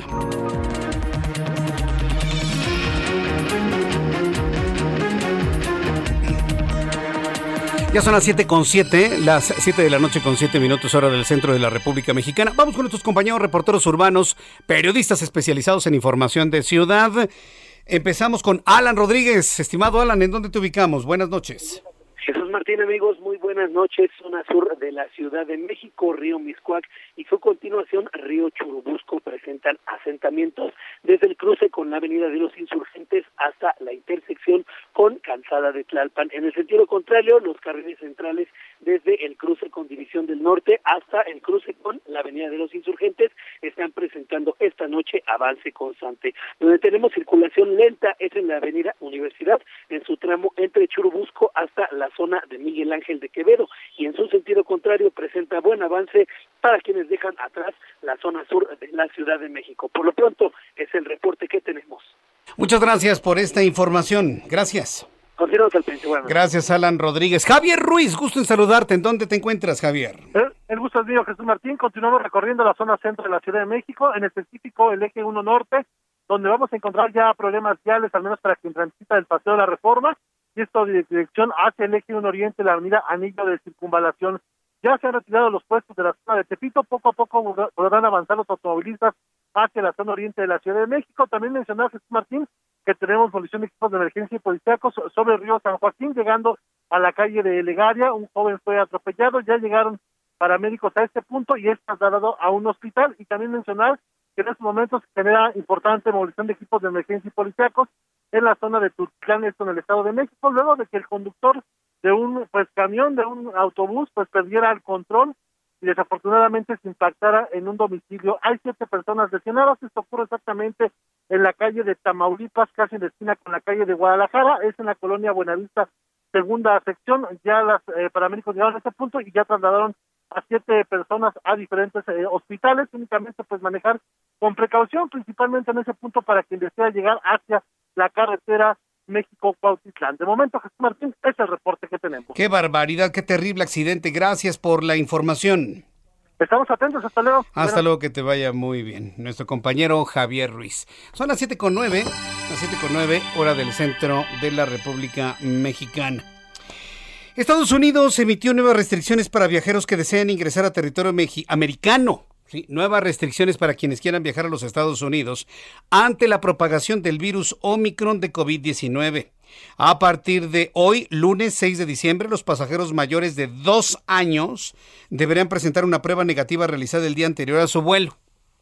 Los niños. Los niños. Ya los niños de brazos, un niño de dos años o más chiquito o más chiquita, bueno, pues no, no es necesario que les metan ahí el hisopo para la muestra y demás, que es muy, muy, muy complejo para un niño tan pequeño. Pero si usted tiene hijos de 3, 4 años, 5 años, necesita ya someterlos a una prueba de COVID PCR para determinar que ellos no traigan el virus. Además de la prueba negativa, los viajeros extranjeros deberán contar con un esquema de vacunación completo. Adicionalmente, los pasajeros deberán firmar una declaración en la que confirmen que la documentación que presentan es verídica en el estilo, ¿no? De Estados Unidos, ¿no? Fírmame aquí que tu información es verídica. Y si es falsa, oh, tú firmaste que era verídica, nos mentiste. Por lo tanto, te rompemos tu visa y no vuelves a entrar a Estados Unidos jamás. Nunca. Es así, es así, así es allá, ¿no? Quien quiera entrar a Estados Unidos, pues, cumplir las reglas que establece ese país. ¿No las quiere cumplir? Bueno, pues hay más países en el mundo, hombre hay más países en el mundo. Ay, es que quiero ir a Disney. Pues vayas a París, ahí también hay Disney también. Y en Japón también, Tokio. Hay, lugares a donde puede ir. El presidente mexicano, el día de hoy, dijo que la información revelada sobre Santiago Nieto y las propiedades que adquirió junto a su esposa Carla Humphrey en los últimos dos años con un valor cercano a los 40 millones de pesos son ataques y que sus adversarios están desatados porque también están atacando al nuevo titular de Birmex, el general Jens Pedro Lohmann, y a su secretario particular Alejandro Esquer por el video difundido donde se ve con dinero en la ventanilla de un banco. Esto fue lo que dijo hoy el presidente de la República en reacción a estos videos y a estas informaciones que han mostrado pues estos casos de corrupción. Diego Nieto, este, son ataques a Santiago Nieto, al general Lockman, que lo acabo de este, nombrar, para que nos ayude con la distribución de medicamentos. Este, ah, a el ingeniero, ¿no? Este, Esquer, eh, un asunto de que no sé si fue a entregar dinero en efectivo o a recoger dinero en efectivo de un banco. Bueno, pues fue lo que comentó el presidente de la República. Mientras tanto, después de que un medio de comunicación publicó que Santiago Nieto acumuló en 25 meses cuatro propiedades y un automóvil, propiedades por un valor de 40 millones de pesos. El ex titular de la Unidad de Inteligencia Financiera señaló que aumentaron sus deudas, más no su patrimonio, fue lo que dijo. Santiago Nieto dijo que es un hombre de principios y valores, que siempre ha luchado contra la corrupción, la impunidad y el abuso del poder eso, en eso consiste la cuarta transformación, dice, de este país y me voy a mantener en esta lucha. Dice que son mis causas, no, pues sí, ni testerearle, ¿no? Finalmente es lo que dice Santiago Nieto, que no tiene más patrimonio, sino que tiene más deudas. Mientras tanto, el juzgado segundo de distrito de amparo en materia penal de la Ciudad de México ha concedido una suspensión al exgobernador de Veracruz preso, Javier Duarte, contra una nueva orden de aprehensión en su contra. El titular del juzgado, Antonio González García, fijó a las 2 de la tarde con 10 minutos del próximo 10 de diciembre para una audiencia constitucional y determinó una garantía de 7.500 pesos para Duarte. ¿Se da, cuenta, ¿Se da cuenta por qué Duarte se la pasa riéndose, 7.500 pesos.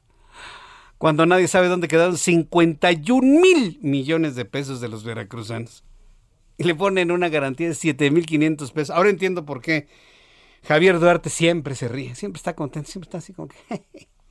feliz, él sí para que vea está feliz, feliz, feliz. Él sí para que vea. Tan feliz, feliz, feliz. El gobierno federal, a través de la Secretaría de Hacienda y Crédito Público, realizará una aportación patrimonial de 3.500 millones de dólares como parte de una estrategia de apoyo a Pemex. Una idea. A ver, ¿por qué el gobierno de López Obrador y la Secretaría de Hacienda buscan ponerle dinero a Pemex? Les urge que las calificadoras levanten la calificación de petróleos mexicanos que prácticamente está en bonos chatarra. Eso es lo que les urge lejos de lo que usted pueda pensar, de que no les hacen caso, que si son unas hipócritas, que no sirven para nada, que nada más eh, sirven para los beneficios de los neoliberales, etc., etc., etc. El actual gobierno, el de la Cuarta Transformación, el de López Obrador, el de Morena, saben perfectamente bien el papel de las calificadoras. Lo saben perfectamente bien, lo entienden. Y esa es la única razón que uno puede visualizar el poderle destinar 70 mil millones de pesos le repito la cifra, 70 mil millones de pesos a petróleos mexicanos para sanear su deuda y a ver si en la próxima evaluación de las calificadoras puede subir un poquitito la calificación de petróleos mexicanos. La Secretaría de Hacienda y Crédito Público aseguró que esta transacción para petróleos mexicanos no tiene un impacto en el gasto público ni en el presupuesto de egresos. Pero bueno, a ver, dígame usted, ¿usted le metería 70 mil millones de pesos a petróleos mexicanos? ¿Usted, usted, si le tocara? ¿Cuál va a ser el beneficio en el corto plazo para la sociedad mexicana? Sí, tal vez 70 mil millones de pesos pueden ayudar a las, a las micro y medianas empresas, micro, pequeñas y medianas empresas, para salir adelante. ¿Y eso en qué se traduce? En productividad. ¿Y la productividad en qué se traduce? En mayor cantidad de productos y a mayor oferta de productos, ¿qué pasa con los precios? Bajan los precios. ¿El beneficio para quién? Es para la sociedad mexicana. No necesitamos ser presidentes de México para entender esta relación. ¿eh? Entonces, bueno, pues, deciden mandárselo a petróleos mexicanos. Yo si fuera presidente le hubiera dedicado a la productividad de las empresas. Yo. Y muchos más. Muchos más. Pero bueno, Veamos, vamos a ver si en el futuro efectivamente sube la calificación de petróleos mexicanos luego de esta importantísima inyección de recursos anunciado el día de hoy. Cuando son las 7.16, las 7.16 horas del centro de la República Mexicana, la semana pasada el presidente de la República instruyó al secretario de Gobernación, Adán Augusto López, a tener un encuentro con Santiago Krill Miranda, diputado del Partido Acción Nacional luego de que el Partido Acción Nacional advirtiera al gobierno federal que no se les va a aprobar ni una sola reforma estructural.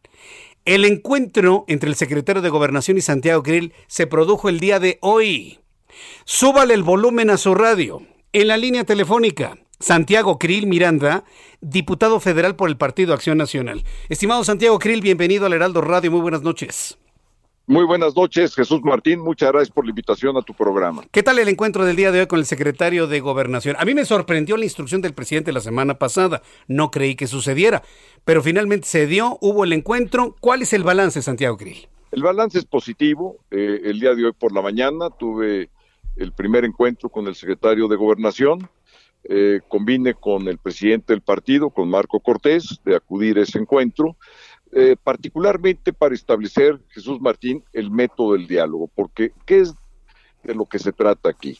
No es ir a platicar, es ir a dialogar y que sea un diálogo productivo para el país. ¿Qué quiere decir esto? Quiere decir que podamos, a través de ese diálogo, ir solucionando los problemas de la gente.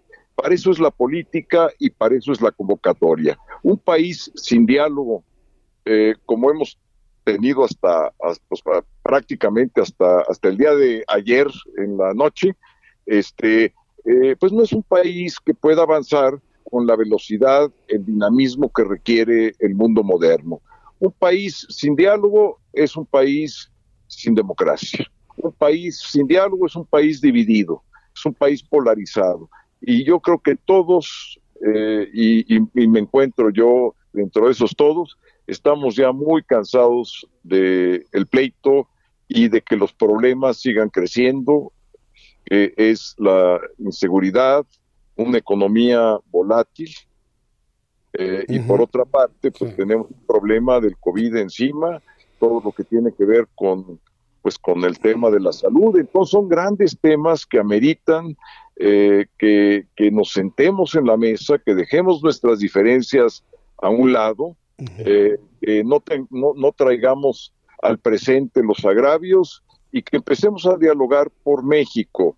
Eh, no se necesita claudicar, no se necesita eh, este, tener que renunciar a todo lo que somos, al contrario, estamos ahí porque somos mexicanos, porque eso es lo que realmente cuenta independientemente de las diferencias que podamos tener, Jesús Martín.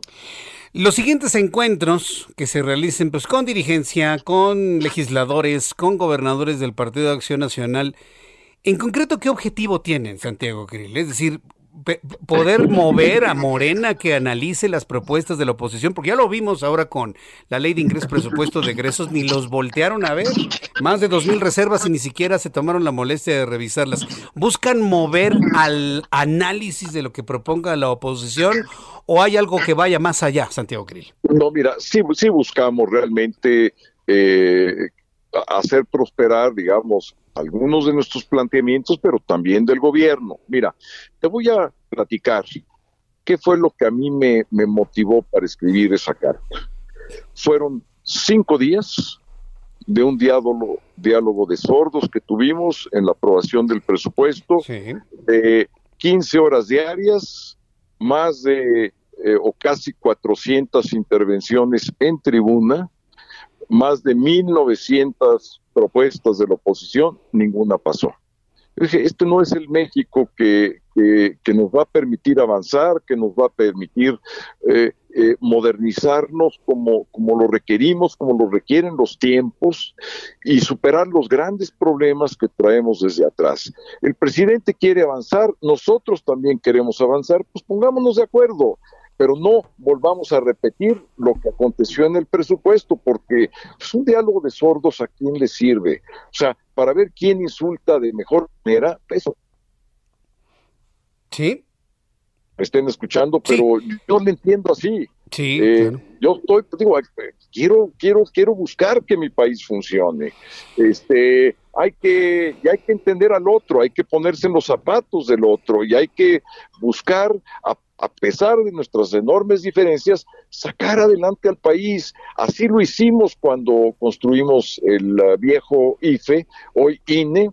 Así también lo hicimos cuando sacamos adelante los grandes temas de derechos humanos, eh, nuestra reforma al Poder Judicial, de la oralidad en los juicios.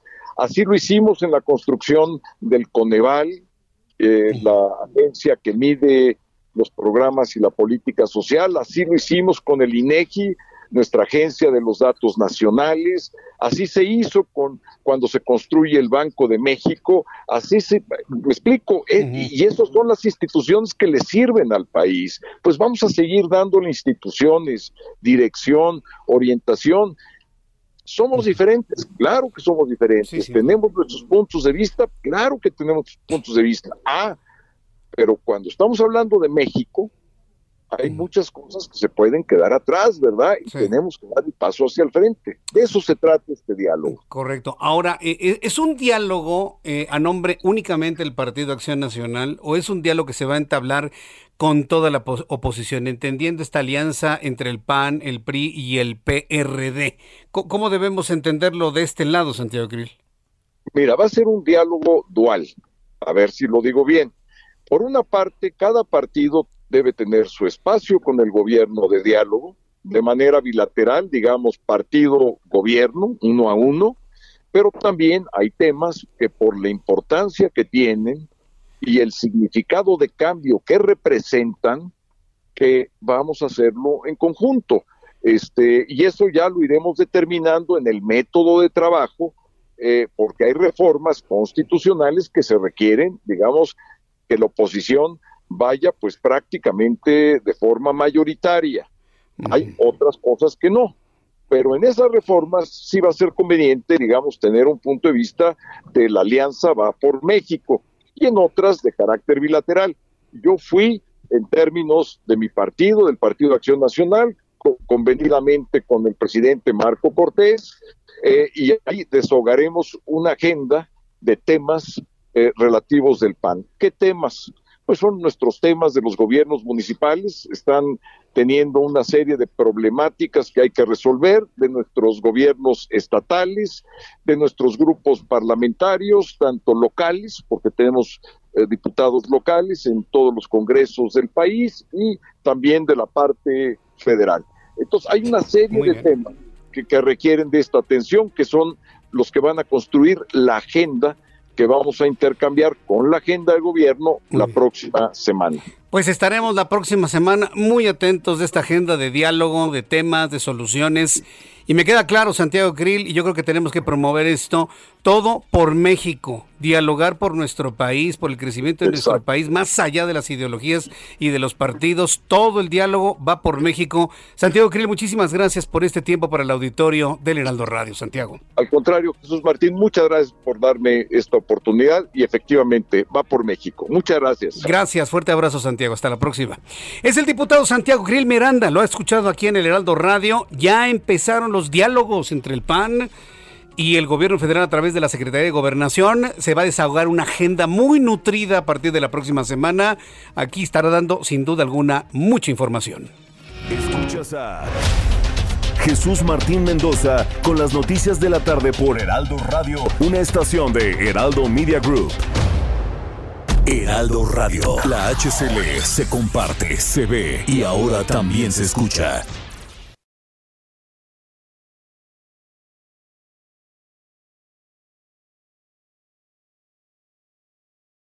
Heraldo Radio 98.5 FM, una estación de Heraldo Media Group, transmitiendo desde Avenida Insurgente Sur 1271, Torre Carrachi, con 100.000 watts de potencia radiada.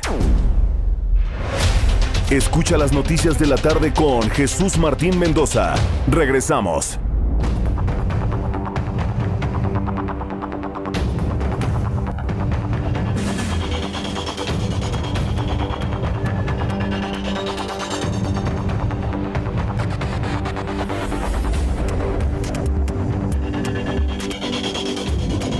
Ya son las siete y media las siete y media hora del centro de la República Mexicana. Quiero agradecer infinitamente a las personas que me han estado escribiendo a través de Twitter, arroba Jesús Martín MX, arroba Jesús Martín MX. Y nuevamente le agradezco a Bicireportera, ¿no? Pues ya se armó todo un, toda una polémica sobre este asunto. Mire, yo lo que insisto, y lo hemos hecho en este programa de noticias a lo largo de los últimos meses, se trata de que tengamos todos una coexistencia en donde se asuman sí los derechos, pero también las obligaciones. Y las obligaciones, las obligaciones son eh, mutuas, de todos para con todos. Me, dice vicereportera que dice, estás muy mal, no se trata, no se trata de ir al torito, no se trata que no manejen borrachos. Bueno, sí, o sea, sí.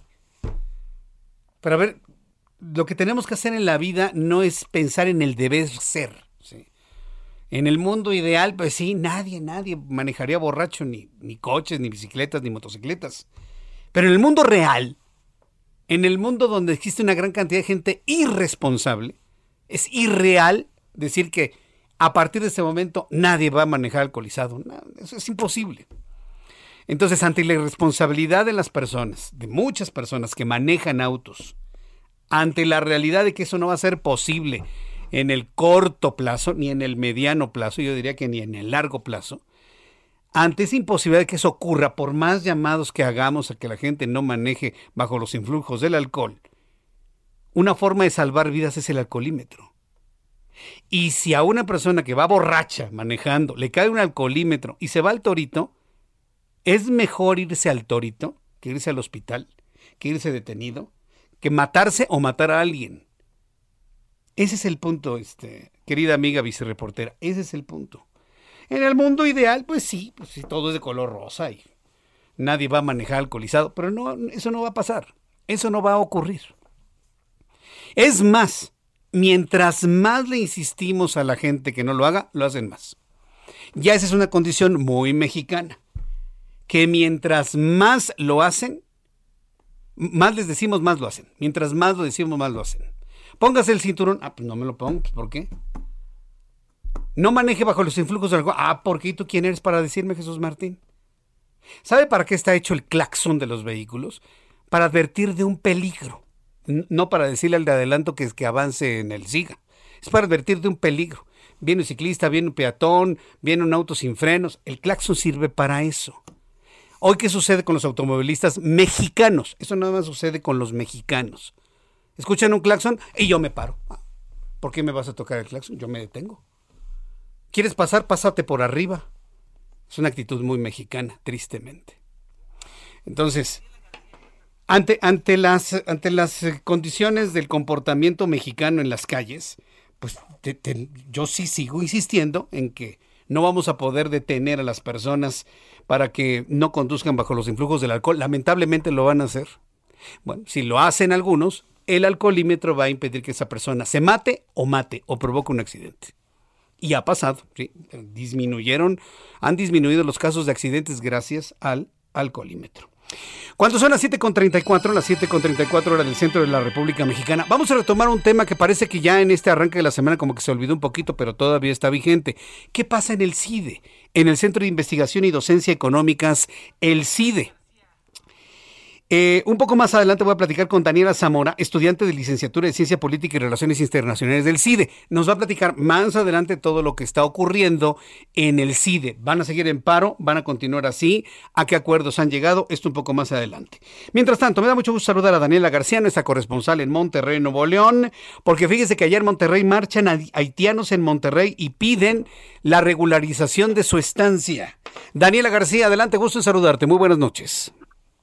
Igualmente, Jesús Martín, muy buenas noches. Pues sí, eh, hoy denunciaron sentirse discriminados, por lo que una caravana conformada por unos 160 a 200 haitianos marcharon por las calles de Monterrey, buscaban eh, pues atención por parte del Instituto Nacional de Migración, pidiendo que se regularice su situación migratoria en el país. Esto comenzó alrededor de la una de la tarde en la avenida Venustiano Carranza. Partieron desde Casa Indy, que es una de las casas de migrantes donde habitan más en este momento aquí en la ciudad de Monterrey, y de ahí avanzaron por el primer cuadro de la ciudad para dirigirse hacia las instalaciones de migración al sur de Monterrey, esto en la parte de Valle Oriente. Ahí fueron escoltados por tránsitos de Monterrey y de San Pedro para cuidar la integridad de los manifestantes, también por la vialidad de la zona. Cabe señalar que estuvo afectada la vialidad por unos 10, 20 minutos. Fue una afectación importante, pero realmente corta. Y después de llegar a las instalaciones de migración, denunciaron no contar eh, con, que al no contar con documentos oficiales para regularizar su situación, se les está arrebatando la oportunidad de conseguir empleo. Otros eh, que sí cuentan con los papeles necesarios, pues denunciaron que tenían programada una cita con el Instituto Nacional de Migración, Jesús Martín, esto desde hace tres meses. Sin embargo, el organismo les dio aviso de una cancelación hace un par de semanas, pero no les entregó ni una razón de por qué se canceló ni una nueva fecha. Así que bueno, fueron recibidos finalmente por eh, agentes de migración ahí y pues hubo una pequeña plática, sin embargo no hubo alguna resolución a sus peticiones. Lo que sí nos comentaron algunos de los migrantes, Jesús Martín, es que planean volver a hacer este tipo de manifestaciones hasta que tengan solución y pues lo único que están pidiendo es que aquellos que sí pueden tener eh, una regularización de su estancia legal en el país, pues puedan obtener esta cita que ya tenían pero les fue cancelada. Hace algunos minutos, si me permites nada más agregar, se les eh, se nos informó a los medios de comunicación que las citas están canceladas al menos hasta en seis meses. No hay una razón clara de por qué. Sin embargo, pues sí, no habrá una solución para lo que están pidiendo estas personas, al menos en unos seis meses aproximadamente, si no es que más es el tiempo que nos comentan.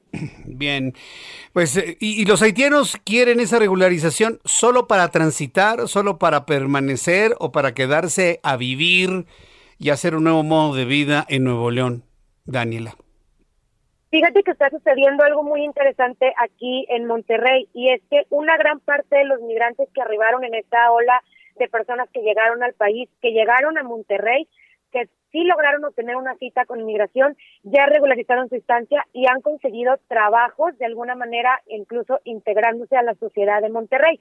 Hemos podido hablar con algunos de ellos que nos comentan, pues ya tienen regularizada su estancia y eso incluye también su situación incluso fiscal, por lo que se están eh, pues consiguiendo trabajos en restaurantes, en comercios, eh, apoyando en labores de limpieza de diferente tipo, eh, por lo que pues muchos de ellos están intentando copiar lo que ya lograron hacer algunos de ellos para quedarse en Monterrey, pero algunos sí están intentando llegar a, Estados Unidos, mantienen ese deseo, más no son los que los que están buscando esta regularización. Bien, correcto. Daniela, muchas gracias por la información.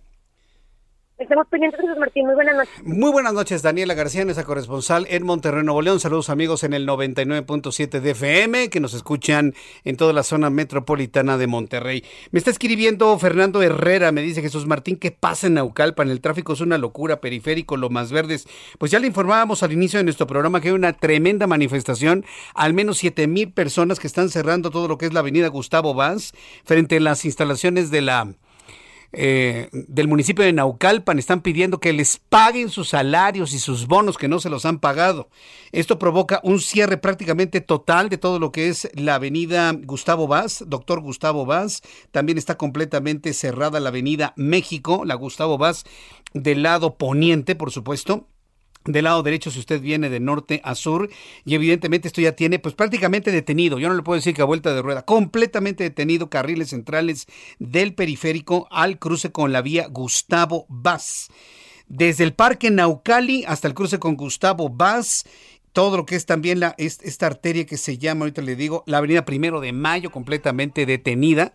Entonces, armarse de paciencia. Eso es lo que está pasando en el, en el poniente de la Ciudad de México. Son las 7.39, las 7.39 hora del centro de la República Mexicana. Bien, vamos a continuar con la información y ya le adelantaba sobre el CIDE ¿Qué es lo que va a suceder con el CIDE? Las manifestaciones que se han tenido durante el fin de semana, no quieren al nuevo director, el doctor Romero, no lo quieren, hay quienes aseguran que él va a dirigir el CIDE a puerta cerrada, en fin, me ha tocado leer una gran cantidad de asuntos. Se puso en contacto conmigo Daniela Zamora, que es estudiante de la licenciatura en Ciencia Política y Relaciones Internacionales. Estimada Daniela, bienvenida al Heraldo Radio. Muy buenas noches, bienvenida, buenas noches, ¿cómo estás? Hola, buenas noches. Muy bien, muchas gracias por, por su espacio. A ver, eh, ¿cómo empezamos la semana? ¿Cuál es la situación el día de hoy en el Centro de Investigación y Docencia Económicas, Daniela? Pues el día de hoy el CIDE está cerrado, eh, tenemos las instalaciones tomadas eh, por algunos alumnos y pues muchos profesores y egresados afuera de las instalaciones apoyando 100% pues nuestro movimiento estudiantil. E, esta es una parte interesante. También el magisterio, también los maestros eh, están apoyando el movimiento. Tampoco quieren al doctor Romero ahí en la dirección del CIDE. Sí, pues aunque este movimiento es 100% estudiantil y 100% pues es por parte de nosotros los alumnos, los profesores están muy muy al pendiente de nosotros y pues hemos sufrido una serie de despidos arbitrarios, injustificados y destituciones que realmente no le convienen a, al CIDE como, como una institución ni como un centro de investigación público. Eh, yo, conozco al CIDE como centro de investigación y un generador de conocimiento. Tengo años, lustros, que conozco y entramos en contacto con el CIDE para tener contacto con investigadores, tus maestros, que han entrado en entrevistas infinidad de veces en esta y otras estaciones de radio donde yo y otros colegas más hemos estado. Y me sorprende, nunca habíamos conocido una situación de paro en el CIDE. ¿Por qué no quieren al doctor? Romero? ¿Cómo es él? ¿A quién le reporta? ¿Qué es lo que conocen de él? Por lo cual, hay este nivel de rechazo que mantiene en paro total el Centro de Investigación y Docencia Económicas. Daniela. Sí, pues nuestro eh, director general, para empezar, no, no, conoce, no conoce nuestra institución, no sabe pues la calidad de alumnos, de profesores, investigadores, estudiantes que hay ahí. Eh, nos ha insultado numerosas veces, creo que ya se hizo muy popular la frase de que nos llamó esponjas y, y que no, los alumnos no tenemos un criterio propio cuando creo que no es así. ¿Esponjas? ¿Por, eh, qué les dice esponjas este señor? En una reunión webinar, nosotros le pedimos eh, una un diálogo. Nosotros siempre hemos pedido diálogo sí. y pues eh, su forma de darnos un diálogo fue webinar. En lugar de una reunión subnormal, fue un webinar en donde pues realmente no es un diálogo horizontal, simplemente es un diálogo donde pues él elige quién habla y en qué momento. Entonces, este, pues en esa en esa reunión él nos llamó que pues los estudiantes solamente seguíamos las agendas públicas de, de los profesores y que nosotros no teníamos eh, criterio propio y que estábamos súper adoctrinados por por parte de los de nuestros profesores. Entonces, pues bueno, eso en lugar de calmar la situación provocó que lo, bueno nosotros como estudiantes eh, pues sintiéramos más coraje de, que él no debe de estar, él no debe de representarnos como, como comunidad. No, pues Entonces, pues al otro día fue cuando se suscitó nuestra manifestación pacífica fuera de CONACID. Y, y pues bueno, eh, nosotros queríamos presentar nuestro pliego petitorio, eh, lo cual no nadie salió en CONACID, estuvimos cuatro horas en, en Insurgente Sur y nadie nadie nos aceptó el pliego petitorio. Eh, sigo sin entender por qué les dice esponjas, por qué los insulta de esa manera, pero bueno, debo entender que porque nada más este absorben lo que les dicen y ya hay el adoctrinamiento y por eso les dice esponjas. Qué barro. sí, realmente no hay ningún sustento. No puede ser. No diga. No, no, no. ¿De dónde salió este hombre? Eh? Daba clases en el CIDE, es amigo de la señora Álvarez Bulla, este, ¿Trae algún tipo de, de, instrucción para algo en concreto en el CIDE? Digo, con eso de que dicen que están ustedes derechizados y no sé qué tanta cosa. ¿Trae alguna instrucción concreta? O, ¿De dónde surge pues un hombre como él? Él, él es, bueno, eh, fue profesor del Colegio de México. Realmente no ha dado clases en el CIDE, no, no conoce la institución. Entonces, pues en el Colegio de México tampoco hay muy buenas referencias de él por parte de los estudiantes. Y pues no sé si sea amigo de Elena, lo, lo más seguro es que sí, ah. pero pues él, lo que no tampoco nos parece es que fue impuesto, o sea, es una persona que no siguió, no se siguió el debido proceso para que lo designaran como director general.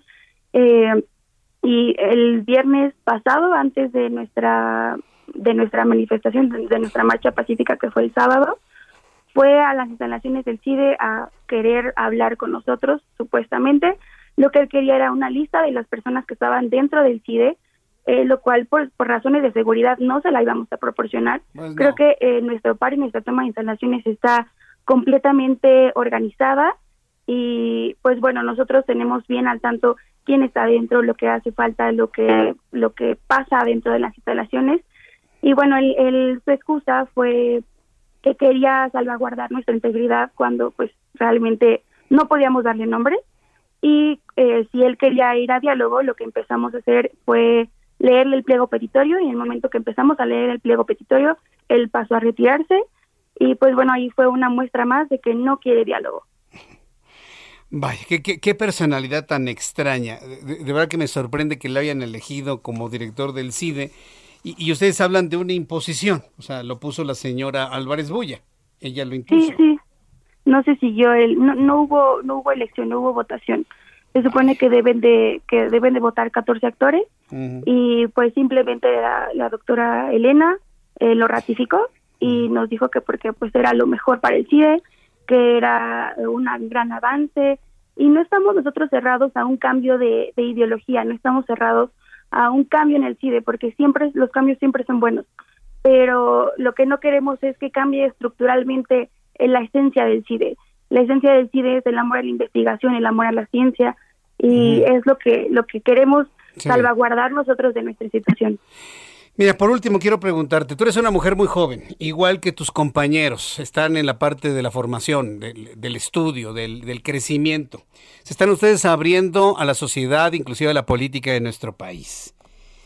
¿Qué sabor de boca les da a ustedes este tipo de prácticas políticas en México? Sobre todo, se lo pregunto a los jóvenes, a los investigadores, a los que están generando conocimiento, pero sobre todo a los futuros electores de este país. ¿Qué opinas del tipo de prácticas que se están haciendo actualmente?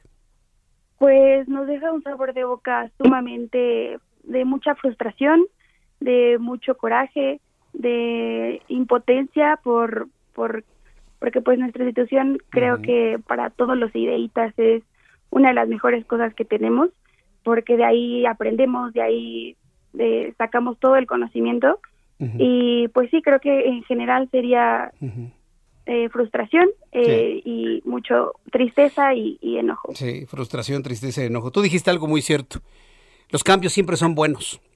Y por eso yo creo que en México se está buscando un nuevo cambio que debería ser más que un cambio, porque cambiar no significa mejorar, se está buscando una evolución en este país. Ojalá y ustedes sean el motor de esa evolución en los años venideros, luego de esta amarga experiencia que han tenido.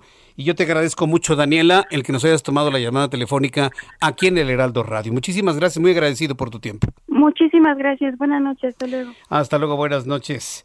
Es eh, Sideíta, ¿sí? As- as- Así le llaman, Si- Sideíta. Da- Daniela, nuestra querida amiga Daniela Zamora, quien es estudiante del CIDE y que ha descrito todo lo que está ocurriendo al interior de esa institución. Son las 7.48. Roberto San Germán, con toda la información deportiva. Bienvenido, mi querido Roberto. ¿Qué tal, mi querido Jesús Martín? Buenas noches a toda la gente que nos sintoniza. Y hablemos de Noé León, amigo, de lo que es el automovilismo, porque fue campeón de la NASCAR Challenge.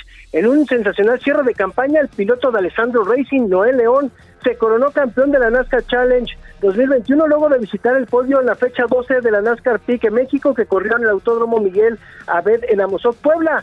La escudería Alessandro Racing, patrocinada por Grupo Andrade, el Heraldo de México, Marketing and Advertising, Bipresta, Deluxe Mobile, Sanicop, Ace Publicidad, Symmetry y Grupo Espinosa y Bright Phone.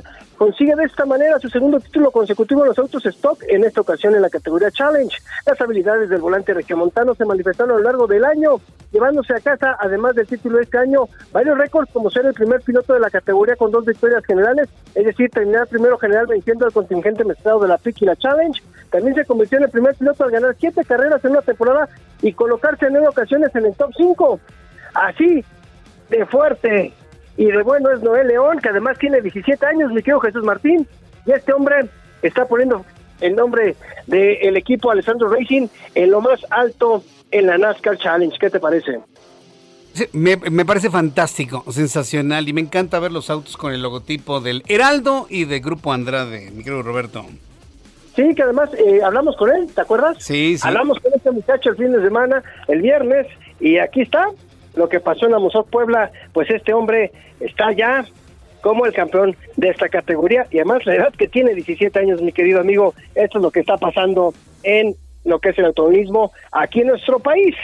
Pero si quieres ya pasando al otro automovilismo, al internacional, pues lo que pasó en Arabia Saudita en el circuito de Jeddah, donde Checo Pérez, pues la verdad es que le fue bastante mal, no pudo ni terminar la carrera, también a Verstappen le fue mal, este Ferrari está volando, amigo, Ferrari, perdón, Ferrari, Mercedes está volando, Mercedes está volando y parece que va a ser muy complicado que Verstappen se, se lleve el serial de este año en los pilotos.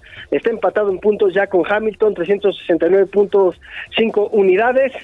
Y la última carrera se va a decidir el campeonato de pilotos y también podría ser que el de las escuderías. Desgraciadamente, como Checo no pudo terminar la carrera, pues nada más los puntos que les dio Verstappen. Y bueno, y el equipo de Mercedes metió a sus dos pilotos, a Hamilton y a Bottas, y con esto pues les complica también este campeonato de escuderías. Así que se va a poner muy buena la última fecha de la Fórmula 1. ¿Quién ganará? ¿El inglés Hamilton o el neerlandés Verstappen?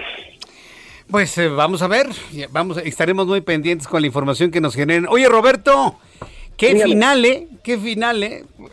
¿Tú a quién le vas, Ah, eh? La, final de fútbol. que- Bueno, mira, eh, pues yo creo que ahorita todo el mundo le va al Atlas, ¿no? Pues digo, para que todo se rompa la racha de que- 70 años, ¿no? Exactamente, exactamente, como que todo el mundo quiere que el Atlas gane para que se acabe esa racha, como la que se acabó el, eh, el torneo pasado, la del Cruz Azul, y así algunas otras que se han roto.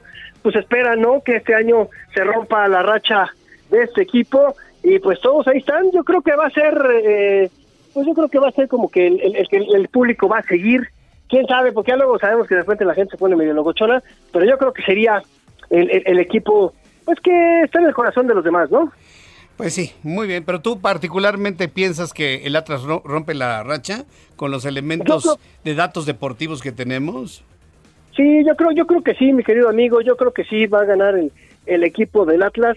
Este, mención especial también a lo que ha hecho el equipo de de, de, León, ¿eh? Y además con el entrenador, ¿eh? Aquí ya no hay pretexto, señores. Este hombre apenas acaba de llegar al fútbol mexicano y ya está en la final, ¿eh? Ariel Holland, este hombre que vino de Independiente allá en Argentina, su primer torneo y metió a León a la final, amigo. Mm, Muy bien, bueno, pues vamos a ver, jue- jueves es el de ida, ¿verdad? Y el domingo el regreso. Sí. Exactamente, jueves a las 8 de la noche en el Estadio Nou Camp, el Estadio León, ahí va a estar este duelo y el próximo y el domingo en el Estadio Jalisco también a las ocho y cuarto, ahí tendríamos el otro partido. Correcto, bueno, pues eh, muchas gracias por toda la información deportiva, mi querido Roberto. Nos saludamos mañana y que tengas muy buenas noches.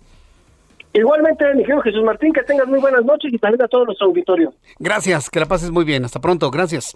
Es Roberto San Germán con toda la información deportiva. Ya son las 7.53, qué rápido se nos pasó el tiempo el día de hoy en nuestro programa de noticias. Antes de concluir, quiero informarles sobre los números de COVID-19 que se han generado el día de hoy. Bueno, que conocer hoy la Secretaría de Salud. Recuerde que este dato que le voy a dar a conocer viene del fin de semana, en donde no fluyó la información. Mañana veamos cuáles son los datos. Esperemos que cada vez sean menores. Yo sinceramente no deseo que aumente el COVID, por el contrario, y que no pase a mayores la presencia de Omicron, pero lo mismo que le decía en el deber ser. Lamentablemente pues va a llegar Omicron, sobre todo porque hay mucha gente que de manera irresponsable no está utilizando el cubrebocas, está yendo a lugares concurridos, prácticamente sin importarles nada.